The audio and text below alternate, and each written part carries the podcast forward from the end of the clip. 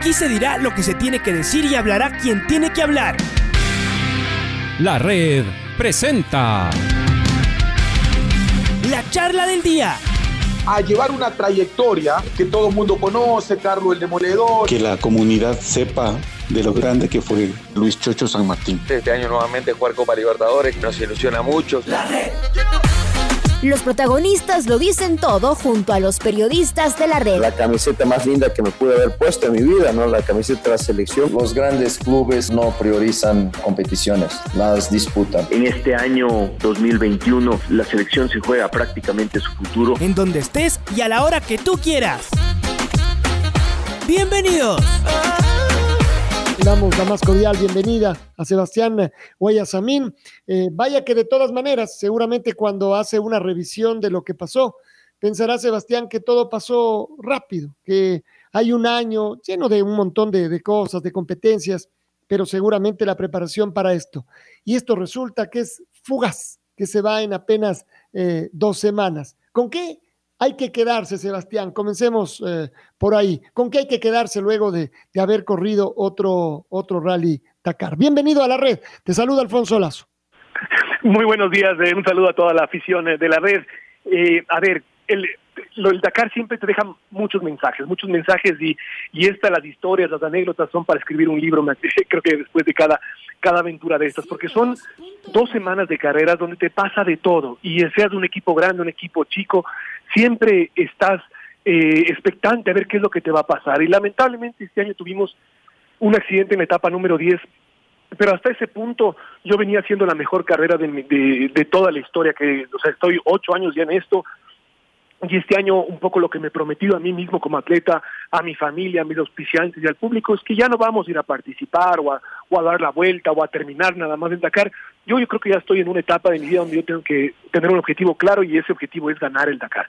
No se nos dio ahora, probablemente no se nos va a dar en, en, uno o dos años, pero, pero el camino ya está trazado y creo que ese es el mensaje que, eh, que le dejo a la afición y que, lo tenemos acá como equipo, que ya tenemos el ritmo de carrera, que ya tenemos eh, la categoría, que es una categoría peleable, y es cuestión de ajustar un poco más, un par de tuercas más y podemos soñar en estar adelante.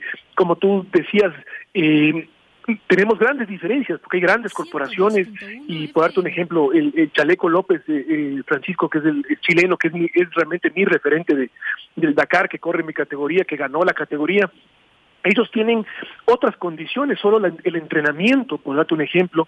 Ellos viven en Chile y tienen a la mano el desierto chileno donde se corrió el Dakar, tienen el auto de Él va eh, cuatro, tres años o cuatro años con ese mismo auto, sobre ese mismo vehículo. Entonces ya es mucho más fácil llegar mejor preparado. Para mí me cuesta mucho, imagínate, para entrenar yo en las dunas me toca o irme a África o viajar a Chile o viajar a Perú. Entonces ya la logística es complicada, no es que el fin de semana, ok, hoy vamos a entrenar dunas y, no, no, no es tan fácil. Y sin embargo, a pesar de todas esos, esas adversidades, no tanto adversidades, sino que obstáculos que uno tiene, eh, que uno esté peleando el top 10, el rato que tú estás terminando las etapas ahí adelante, todo cambia, es, es, es, es otra sensación, hasta los, los, mismos comisarios, los otros competidores, en la noche cuando llegas al campamento, se te va hinchando el pecho, ¿no? Porque la gente ya te mira como un referente y, y hasta te van siguiendo, me acuerdo muchos pilotos que me, que me seguían en las dunas, porque el ritmo que ahora tenemos nosotros en la arena es un ritmo espectacular y es donde mejor me va, entonces los pilotos que por ahí no tienen tanta experiencia se apegan,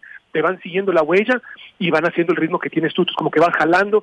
Y eso creo que es algo mágico de, este, de esta edición, de, de, ver que de que si, si hacemos un, un, unos deberes que me faltaban hacer, trabajamos un poquito más en el auto, pues eh, no es de loco soñar en, en ganar un Dakar. A ver, y uno dice, pero yo quiero de todas maneras marcar estas, estas diferencias de, de los equipos, porque en, en, un deporte como este del automovilismo, no solo alcanza con las ganas y la pericia del piloto, eso está, eso está claro. Se necesita detrás eh, realmente un grupo que, que trabaje, la mecánica es fundamental, y más en estas tierras y con los contratiempos. ¿Cómo funciona un equipo grande? Uno que esto yo digo ya es una corporación, no solo es un, equipo. Y claro, hay varios que pueden pelear mano a mano entre ellos, no, no lo dudamos, ¿no? Eh, pero ¿Cómo funciona? ¿Cuánta gente está detrás? Eh, los repuestos, los mecánicos, no sé, es decir, ¿cuáles son los detalles más importantes en los cuales, en cambio, Sebastián, será difícil eh, llegar a, alcanzarlos o a igualarlos? Sí, justamente como, como, tú como tú bien indicas, hay unas diferencias enormes entre es, es, es y esa es un poco lo, la pena del automovilismo, porque cómo pasa en la Fórmula 1, o sea, tienes tú 20 pilotos en la Fórmula 1 y no es que los 20 son, o sea, que no es que solo dos son son genios y los otros no sirven para nada, pero lamentablemente los que tienen los recursos ilimitados, que tienen el, el, el, el equipo técnico detrás, son dos que son los que van peleando siempre la punta. Entonces, lo mismo nos pasa, nos pasa en el Dakar. En, ya en competencia, digamos, eh, tienes tú, primero, muchas más horas de desarrollo del vehículo, muchas más horas de, de pruebas, muchas más horas de... Es importantísimo eh, cómo el piloto se, se, se, ajusta o se, o se acostumbra a lo que hace el auto, que lo conoce bien. Yo este es un auto que me lo entregaron tres días antes del Dakar, es un auto que se construyó en Portugal y yo no tuve eh, dos días de test no tuve, me tocó subirme, hacer el prólogo y salir a correr. Entonces, por eso es que a mí la primera etapa y la segunda me costaron, pero la tercera ya terminé quinto. Entonces, son esas, yo creo que a ver, ¿cómo funciona el equipo? Nosotros, en mi caso, corro con un equipo español que se llama FN Speed y tenemos dos mecánicos de cabecera, digamos que son dedicados, dedicados exclusivamente a mi auto, y compartimos otros mecánicos porque en el equipo van seis autos. Entonces el equipo tiene cerca de 40 personas y dependiendo de cuán, cómo vienen los autos cada día, pues le van a dedicar un poquito más de recursos a uno o al otro. Un equipo como el, el OT3 de, este de Red Bull que venía adelante, ellos en cambio tienen como mínimo ocho mecánicos por auto y tienen otras facilidades. El piloto tiene muchas más, eh, o sea, tiene mucho más tiempo para descansar, a mí a veces me toca sentarme, ver cómo vamos haciendo, como revisar que estén haciendo bien las cosas los mecánicos. Eh, yo duermo en carpa, por un ejemplo, el, los, los pilotos de estos equipos grandes todos tienen unos motorhomes, estas, estas caravanas o, o carros casas enormes, con ni siquiera van a comer al comedor donde comemos los cristianos, sino que ellos tienen, llevan hasta sus propios chefs, y son cosas que uno parece que son pequeñas, pero terminan haciendo una diferencia en, el desempeño del, vehículo. Y como te digo, creo que tienes un, y obviamente los recursos ilimitados, entonces eh, tú, un equipo grande se puede gastar eh, en un Dakar fácil 100 mil dólares en repuestos, o sea, es decir, que gastan 10 mil dólares al día en piezas que van cambiando. Nosotros obviamente vamos mucho más ajustados y, y, y eso también se afecta en el ritmo de carrera. Y pero creo que tienes todas estas diferencias en competencia, pero creo que la parte más importante es el trabajo previo. Entonces, eh, este este equipo, volviendo a, este equipo Red Bull, que, que fueron el, el este que ganó 11 etapas, ellos vienen corriendo como ocho o diez carreras durante el año en todo el mundo. Entonces ya cuando llegas al Dakar, llegas muy filito. Tú tienes muchas horas de desarrollo, van arreglando el auto, van mejorando el auto en cada, cada carrera. Entonces son 11 meses de preparación total, mientras que a mí me toca hacer un poco todo a distancia. Como ahora en la pandemia estamos acostumbrados a hacer todo online, es así como me toca. Me entreno acá en Ecuador lo que más o menos podemos, en la parte física, la parte psicológica, el auto se construye en Francia, mi copiloto está en Argentina, otros mecánicos están en España, las piezas se van desarrollando en los Estados Unidos. Entonces un poco hacemos este trabajo a distancia y llegamos a presentarnos a la, al examen que es el, el Dakar con esa desventaja. Entonces, creo que hay muchas cosas que se pueden analizar, pero por eso también hace mucho más valioso el, el, el, resultado que tuvimos y el desempeño que tuvimos, porque a pesar de estas grandes diferencias, estamos colados ahí entre los mejores del mundo. Estamos uh, dialogando con Sebastián Guayasamín, piloto ecuatoriano, en este caso que acaba de bajarse del avión, regresa de competir en el, en el Dakar. Tú dijiste al principio y hemos encontrado la categoría. A ver, explícanos un poquito y cómo ha habido esa evolución y por qué crees que esta es la categoría a la que hay que dedicarse y atacar.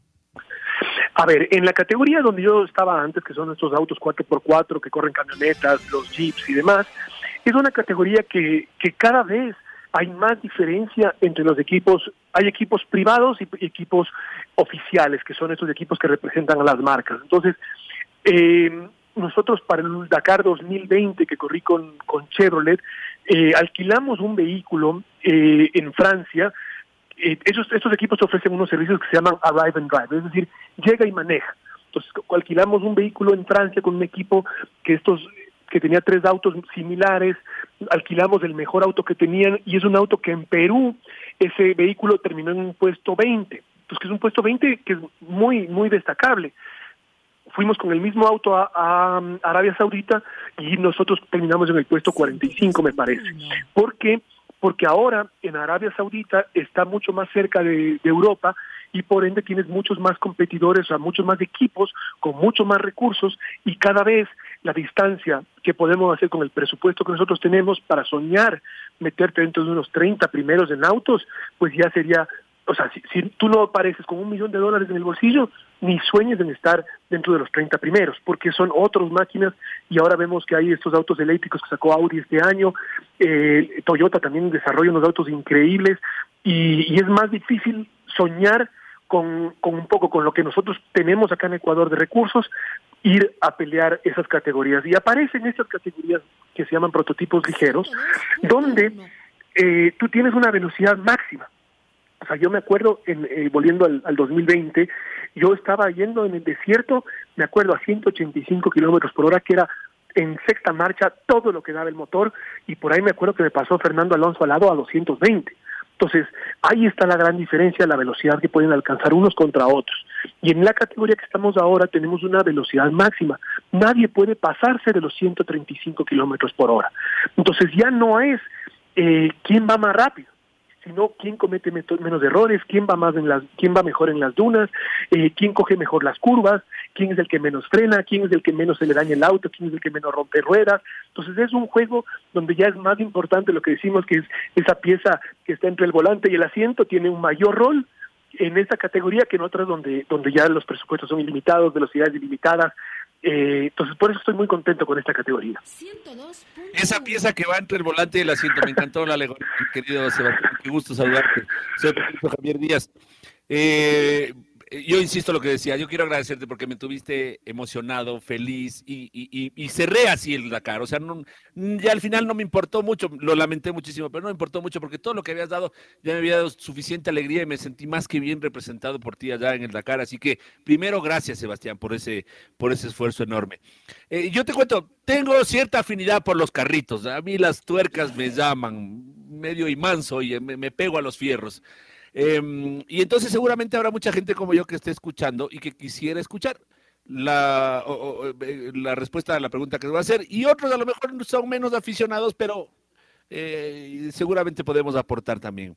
Cuéntanos un poco de tu carro, o sea, de la, de, de un poquito más técnica la, la, la respuesta eh, en cuanto al motor, a la suspensión, o sea, este boogie boogie, como le digo yo, a tu prototipo. Eh, ¿Qué tiene? A ver, ¿qué, qué, qué es respecto a un carro? Eh, bueno, no sé si decir a un carro común y corriente, pero, pero trata de hacernos algunas analogías, así, técnicamente de tu carrito. A ver, este es uno, se llaman prototipos ligeros, entonces tienen, la categoría te, te pide que tengas un mínimo, eh, perdón, un, un mínimo de 900 kilogramos, con un motor de hasta mil centímetros cúbicos, turboalimentado, y eh, puedes tener, me parece que hasta hasta dos metros de, distancia entre ruedas. ¿Qué más te cuento? Es un motor que tiene tracción integral, tracción a las cuatro ruedas.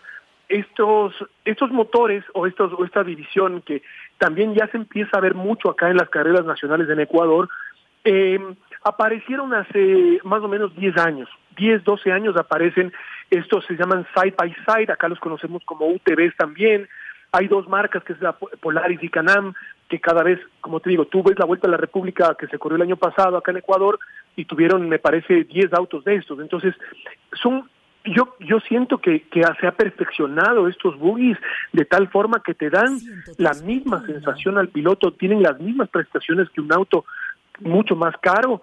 Eh, o sea, el, la ingeniería que tienen detrás de estos vehículos es realmente increíble. Lo que llega a soportar este vehículo de, de la fuerza, de, de cómo salta, cómo, cómo frena, es realmente increíble. Y por eso yo siento que esto es el futuro. Eh, la, la, la FIA no les consideraba como grandes protagonistas, pero ahora, para este año que, para este Dakar, hubieron, me parece, ciento, un poco, 90 autos, o sea, 90 autos tradicionales, las pick-up, las, los 4x4, los Jeep que les llamamos aquí, y hubieron cerca de 100 eh, UTVs, o sea, 100, 100 boogie boogies, como dices tú.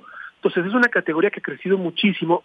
Creo hoy por hoy en el Dakar hay más buggies que autos porque es más barato, es más competitivo, no depende, como les decía, exclusivamente de la chequera y tiene las prestaciones de un auto de punta, o sea, nosotros en la en la clasificación general estábamos eh, 40, 50, 30, o sea, peleas ahí adelante con ellos, a pesar de que tienen esta limitación de velocidad. Entonces, en resumen, el vehículo es 4x4, tiene un motor turboalimentado, eh, la caja es una caja mm, que se llama CBT, que esta es una caja, la transmisión depende de una banda elástica que se expande y se contrae, o sea, no tiene marcha, es automático y funciona a través de esta banda de caucho. Y esta es la famosa banda que se rompe. Cuando tú vas muy a fondo, le exiges demasiado, imagínate, darle a esta banda de caucho, por más fuerte que es, durante cuatro horas seguidas se termina rompiendo. Entonces, esa se te una etapa, entonces, esa fue. Sí, sí, nos, nos pasó unas, unas cuatro o cinco etapas que se rompen las bandas y ahí pierdes seis, cinco minutos. Entonces, hay que tenerle cuidado a las llantas y a la banda. Entonces, eh, justamente por el tipo de transmisión. Solo tiene un diferencial delantero, es decir, en la parte trasera tienes el motor y del motor sale a la caja y la caja sale directo hacia las, a las llantas traseras y ahí tienes un cardán como un auto normal que te manda el diferencial delantero para que tengas tracción adelante. La suspensión son suspensiones eh, que tiene un largo recorrido y tienes ahí varias marcas de suspensión, utilizamos obviamente lo mejor del mundo, pero a comparación de un vehículo de, de producción que tú puedes comprar acá en Ecuador a la tienda de, de estas fabricantes, eh, para que sea FIA, para que puedas correr en el Dakar, lo que haces es cambias completamente el chasis, es decir, se desmantela todo el, todo el auto, ni siquiera se utiliza el chasis que es como la columna vertebral del auto, sino que tú tienes que hacer una nueva con todas las refuerzos y lo que tiene nuestro auto es un tanque de, combustible de 60 litros más o menos que tiene que es eh, el cuatro veces más de lo que tiene un estándar para que tú puedas hacer los trayectos del Dakar. Entonces, esas son, digamos, técnicamente la explicación de, de cómo está armado el auto. Y, y, y, bastante buena y sucinta como para darnos una, una idea más o menos de cómo es un este boogie boogie, este lindo boogie boogie que te, que te toca a ti eh, pilotear en el Dakar.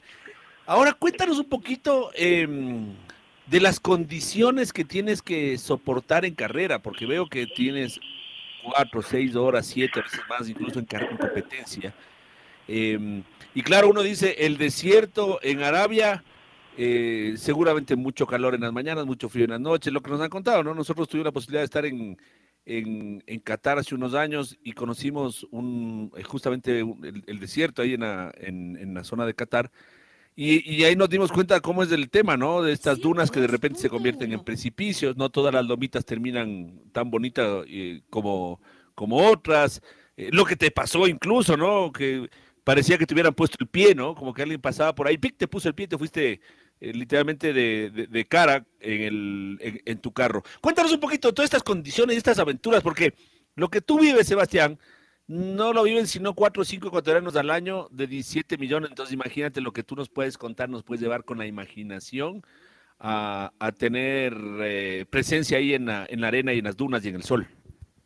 Bueno, en un día normal nosotros eh, empezamos, el, eh, o sea, del campamento. Un día se compone de lo que le llaman el enlace, eh, inicial, después tienes la parte que es la, el cronometrado o la parte de carreras y después terminas con otro enlace más. Solo para ponernos un poco acá aterrizando, el, el tropicalizando el, el, concepto, pongamos como por ejemplo que fuera hoy, hoy una etapa Quito-Guayaquil. Entonces el campamento en Quito sería en el Parque Bicentenario, ahí tenemos todo montado, los camiones y demás, pero no, tú no sales corriendo desde por la Amazonas y por la Chiris a fondo hasta llegar a Guayaquil, sino que haces un trayecto de carretera con el tráfico normal, respetando los, los, los, los límites de velocidad normal, con todas las reglas normales. Entonces daríamos un enlace de más o menos 100 kilómetros desde, el, desde la mitad de Quito, hacia la Tacunga, por un ejemplo. Y en la Tacunga ya nos metemos a la montaña y ahí empieza ya la parte cronometrada, donde ya es la carrera a carrera. Y la carrera por ahí sale por, por Durán, por un ejemplo, ya cerca de Guayaquil, y después, donde se acaba la parte cronometrada, de ahí vuelves y haces otros 150 kilómetros o 100 kilómetros más de carretera hasta llegar, qué sé yo, al Parque Samanes, donde sería el segundo campamento. Entonces, digamos, así es como se estructura un día. Lo que pasa es que nosotros tenemos 250 kilómetros, 200 kilómetros, póngale en promedio, de enlace en la mañana, es como manejar de Quito a Santo Domingo, después ahí haces cinco horas de competencia y después terminas con otras 200 kilómetros más de carretera, entonces por eso es que se vuelve tan cansado. Nosotros un día normal largamos del campamento, salimos a eso de las eh, 8 de la mañana y eh, lamentablemente en Arabia Saudita, que todo el mundo piensa que es un calor tremendo, en estas épocas hace un frío insoportable. Creo que el frío fue uno de las cosas, factores más complicados de este año. Entonces salimos, eh, llegó a ser menos 8 grados en el desierto, llegamos y tuvimos, eh, te digo, te vas congelando en el auto que no tiene ventanas, llegas, te toca correr estos 400 kilómetros donde encuentras de todo. O sea, en 400 kilómetros tienes eh, ríos secos, tienes, por ahí te lanzan una, una linda etapa que tenga unos 100 kilómetros de arena, tienes un montón de, de, trayectos que vas con unas piedras enormes, hay una parte que se llama trial, donde pasas piedras gigantes y tienes que pasar a cero, porque si tú pasas a un poquito rápido rompes el auto. Entonces tienes muchos cambios de ritmo, tienes que mantener muy bien hidratado durante la carrera. Eh, lo interesante es que tienes cada 200 kilómetros hay un punto donde tú reabasteces combustible y eso es, es excelente porque paras, te bajas del auto, eh, por ahí eh, haces pipí por ahí al lado, te tomas una botella de agua, te comes una barra de granola, te subes al auto y es como un receso de 15 minutos y de ahí volvemos y atacamos. Entonces, digamos, ese es como se va llevando el día y en teoría tú estás llegando tipo 8, 9 de la noche al campamento final, donde ya empiezan a trabajar los mecánicos, tú vas a dormir en la carpa y al día siguiente otra vez eh, empieza otra vez la locura. Uno dice, y con tanta plata que gastas no te puedes poner calefacción en el carro, mi querido Sebas. no, y, y, claro, la idea antes era la, cuando corríamos en Argentina, imagínate 40 grados al exterior, lo ideal sería tener aire acondicionado, pero tampoco teníamos, porque son elementos, tú quieres tener los autos siempre con menos cosas, o sea, que no, claro. que no, que porque tú le pones aire acondicionado y ya es un sistema más que puede terminar dañando el auto. Entonces, mientras y, y más por sientes que el auto, mejor. Por peso también. ¿Aló? Sí, te decía, y por peso también. Claro, y por peso también, ajá, también es otro tema importante. Cuéntanos un poquito de la navegación, de la um, importancia de tu copiloto de, eh, de el argentino, y de cómo es la cosa, porque tienes una relativamente una ruta, eh, hay partes en las que sí, partes en las que no. Eh, claro, lo veíamos acá con un familiar y decíamos, no, pero estos manes, o sea, lo que les dicen es, sales de aquí, llegas allá, vos verás cómo llegas. Eh, y, y, claro, en el desierto tienes mil millones de posibilidades de, de caminos. Entonces, ¿cómo lo hacen? Eh, Tornashi, por ejemplo, se llama el nombre de, de, de tu copiloto. Ricardo. Nada más. Ricardo. Ricardo, él, él hace el recorrido antes, cómo hace la hoja de ruta, cómo hace la navegación. Cuéntanos un poco. Ustedes conocen la ruta con anticipación, más que la ruta, digamos, los, los eh, sí, pues los, los, puntos por donde van a pasar con anticipación de tal manera que uno pueda planificar, o esto sí es en prácticamente a oscuras y les votan ahí y delen, nos vemos allá. Sí, lo, lo, lo, lo interesante de la modalidad que es este rally, rally ride es justamente eso, que es prohibido eh, tener información y te puede generar una suspensión de hasta cinco años si es que tú llegas a tener información privilegiada y sabes por dónde va la ruta. De hecho, si te encuentran entrenando en Arabia Saudita, más o menos por las zonas donde tú ya sabes que vas a la carrera, te pueden penalizar, como te digo, con una expulsión de la carrera y te suspenden cinco años. Entonces, la hoja de ruta antes era, una, era un libro de unas 70, 80 hojas que estaba en francés Ahora ya se modernizó, desde el año pasado tenemos un roadbook o una hoja de ruta digital. Entonces el, Ricardo tiene frente de él una tablet donde y con un control remoto que está pegado al asiento donde él puede ir cambiando, subiendo y pasando las hojas de esta hoja de ruta. La hoja de ruta lo que dice si hay un trayecto ideal. Entonces, ¿cómo funciona? Esto funciona a través de los grados de la brújula. Así es la navegación, no es como, como el Waze que pones o el Google Maps que pones y te dice y en 200 metros gira la rotonda en la tercera salida. No, acá tienes tenemos tenemos un GPS que es como una caja negra que va registrando todo lo que hacemos, pero no tenemos acceso al GPS. La hoja de ruta te dice, por darte un ejemplo, y en, eh, tienes que hacer 3,7 kilómetros en el rumbo 133, 133 de la brújula. Entonces yo en mi panel al frente del volante tengo la información del grado al que estoy manejando y tengo el odómetro.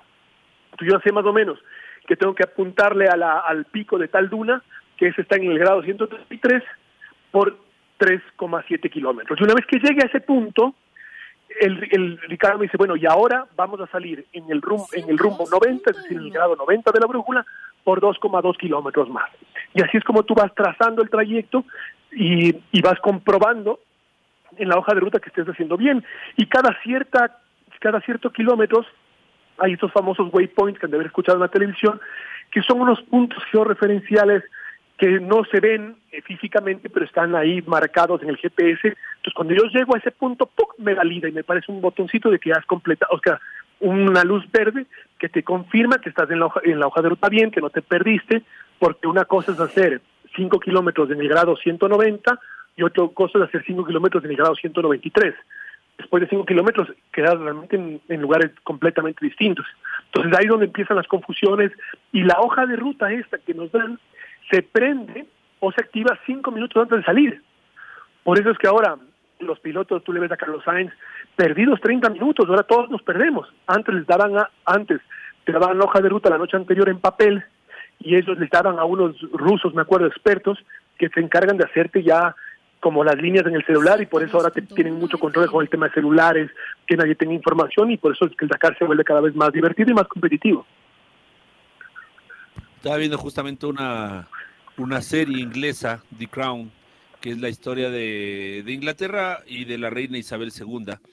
Y aquí me acabo de enterar que el hijo de Margaret Thatcher, eh, Matt Thatcher, si no me equivoco, participó en el, en el Dakar y, se, y él sí se perdió, pues cinco días ahí, eh, me parece que cerca de Argelia, que no tenía ni idea de cómo eh, regresar. Y entonces uno dice, este tipo de cosas pasan menos ahora, Sebastián, es decir, una, una, una, una pérdida, o sea, de alguien que se extravíe y que, y que esté días votado, por un lado, y por otro lado, eh, si hubo un fallecido, si no me equivoco, uno, no sé si más, tú me contarás, que fue un mecánico, pero el, el Rally Dakar hasta hace poco era sinónimo de un par de muertos, sobre todo de los pilotos. ¿Cómo ha mejorado el tema de seguridad en varios aspectos? Por ejemplo, en la navegación, en el rescate, eh, en, en, los accidentes también. Eh, ¿Es menos riesgoso? ¿Está un poco mejor controlado? No sé, ¿cómo lo, lo, verías tú? A ver, efectivamente, el hijo de Margaret Thatcher tuvieron que enviar, me acuerdo, al Royal Army, o sea, la, la, la, el ejército inglés de la realeza que lo rescaten de Argelia porque fue como una semana que estaba perdido en el desierto. Esto la verdad es que gracias a la tecnología ya no sucede.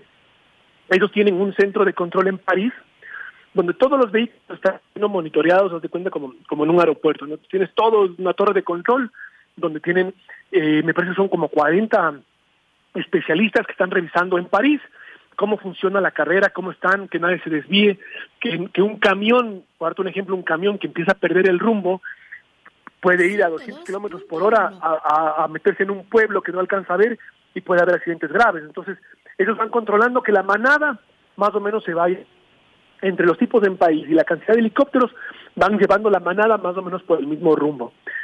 Este, cuando tú tienes un problema mecánico, te pagaste, paraste el vehículo, automáticamente creo que pasan tres minutos y enseguida te llaman a un teléfono satelital que tenemos instalado con alta voz dentro de la cabina.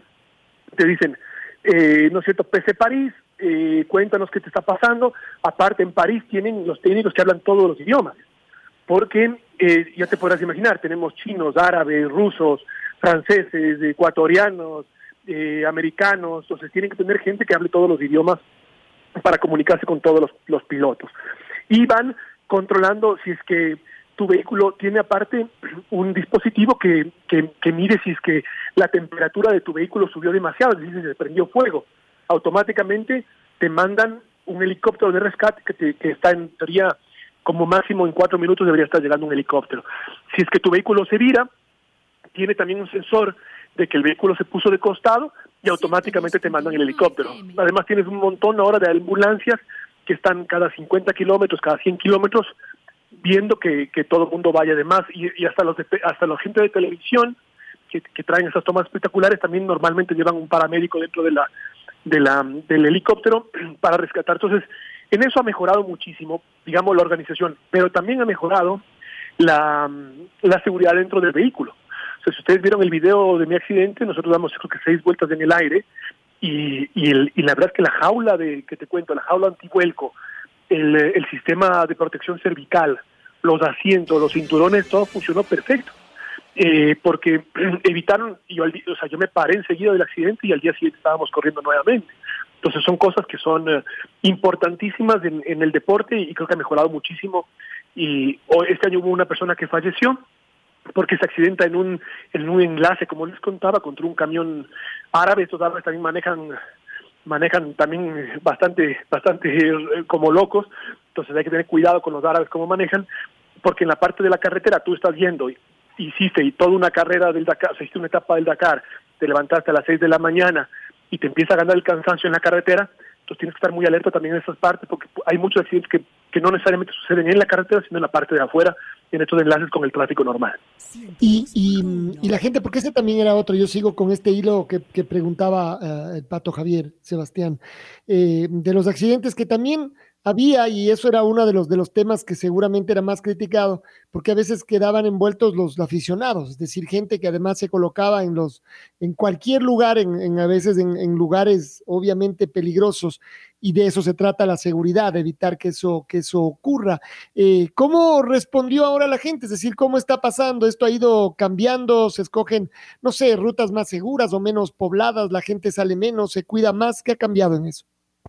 Bueno, en Arabia Saudita tienes creo que la décima parte del público. Yo me acuerdo haber corrido en Perú, me acuerdo largaba la segunda etapa y eso era un sinfín de gente con banderas ecuatorianas. Me acuerdo cuando llegamos a Bolivia a un día de descanso que nos recibió Evo Morales, fácil habían dos millones de personas en las calles, una cosa de locos. Ahora la verdad es que, que, que hay muy, muy, muy poquito y, y, es, y estás de suerte si encuentras a alguien en el camino.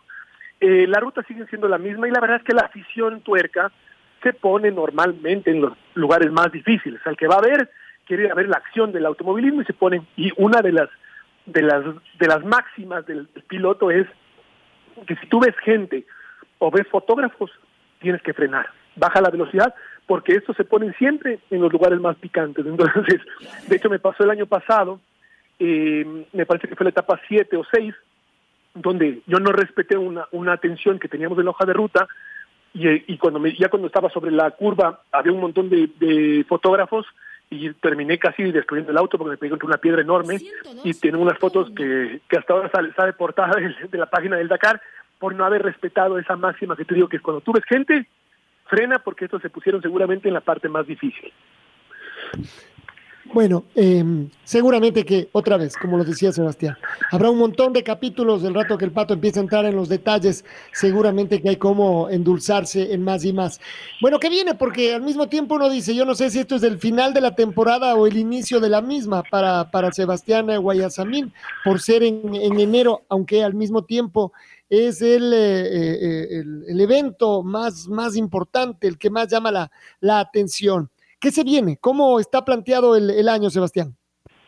Bueno, este año tenemos justo la próxima semana varias reuniones con los auspiciantes, porque mucho es lo que yo quiero hacer y otra cosa es lo que realmente podamos conseguir eh, el apoyo económico para poder correr. Este año, la Federación Internacional de Automovilismo ha subido la categoría del torneo para que tengan un poco una perspectiva. La gente que nos escucha seguramente sabe mucho de fútbol y, y es, lo, es igual, funciona igual que la FIFA. Tú tienes eh, la, el torneo eh, local, el torneo regional, como la Libertadores, la Copa Sudamericana, la Intercontinental, y después tienes obviamente lo máximo que es el Mundial. Entonces, para el automovilismo, lo, lo máximo o en categoría son los mundiales. Y hasta, hasta el año pasado, en, en, digamos, en el torneo máximo, solo habían tres mundiales, que era el mundial de la Fórmula 1, el mundial del, del rally, el WRC, y después también había el mundial del WS, que es el WEC, que es donde corren Le Mans, que son estos de larga duración. Y para este año estamos muy contentos porque han subido el, el Dakar y, la modalidad rally cross country a ese mismo estándar. Entonces ahora estamos eh, ya con un mundial de rally de rally ride, para lo cual la, la FIA eh, elige 20 pilotos por cada categoría, que son los que van a participar en el mundial. Entonces estamos súper contentos porque han me han designado dentro de esos 20 pilotos, me han, me, han, me han, invitado a postular y de hecho estoy puntuando y para el, y los puntos que hice durante el Dakar me han clasificado décimo en el mundial. Entonces de aquí me quedan cuatro fechas, una es Abu Dhabi, después viene Kazajistán, corremos España y corremos Marruecos. Entonces, con estas cosas que tengo que ajustar en la próxima semana y también a la gente que nos escucha, si por ahí alguien nos quiere apoyar, porque tenemos además un, beneficio tributario que le estamos ofreciendo a las empresas, el gobierno tiene un incentivo donde les devuelve eh, gran parte, 75% del aporte le están devolviendo en impuestos a la gente. Entonces, invitamos a los que nos escuchan a que si quieren apoyarnos, porque estamos considerados o, eh, para postular para el Mundial y, nos quedan cuatro fechas para los cuales eh, necesitamos apoyo económico, pero eso sería lo ideal, lo que quiero hacer. Si no logramos hacer las cuatro fechas que quedan, espero al menos hacer unas dos o tres de ellas y hacer muchos entrenamientos en Perú y en, y en, y en Chile. Y por favor, Sebastián, no dejes de mencionar con quiénes viajaste. Me refiero a, a estas marcas que creen, que empujan y que por supuesto te tienen eh, volando también, ¿no? Y claro, eh, esperando participar en las siguientes pruebas. Sí, no, agradecemos infinita, infinitamente a, la cooperativa de ahorro y crédito Mushugruna, que, que aparte le encanta invertir en deporte, tiene su equipo de fútbol, ahora, ahora entiendo que les han aprobado el estadio, están, están felices a la gente de Kruger, de Orram, de Sonax, de General Tire, de Gala, importaciones con la marca Inco, de Factory Bike, a la gente de Llantos 24-7, de Job City, Braza Master, Cinemark, tenemos a la gente de Bike Shop y por último a Pro Inter, es un grupo de Ibarra, también eh, son, ahí te, rapidito te lancé los 12 oficiales que tenemos este año y obviamente estamos bien, damos eh, invitamos a que se sumen otras empresas porque nuestro deporte requiere recursos económicos, y, pero creo que hemos demostrado que al menos esa pieza de, como les contaba, entre el volante y el asiento tiene la capacidad de soñar en ganar una casa. Sebastián, gracias por acompañarnos esta mañana. Vamos a seguir en contacto, por supuesto. Un abrazo.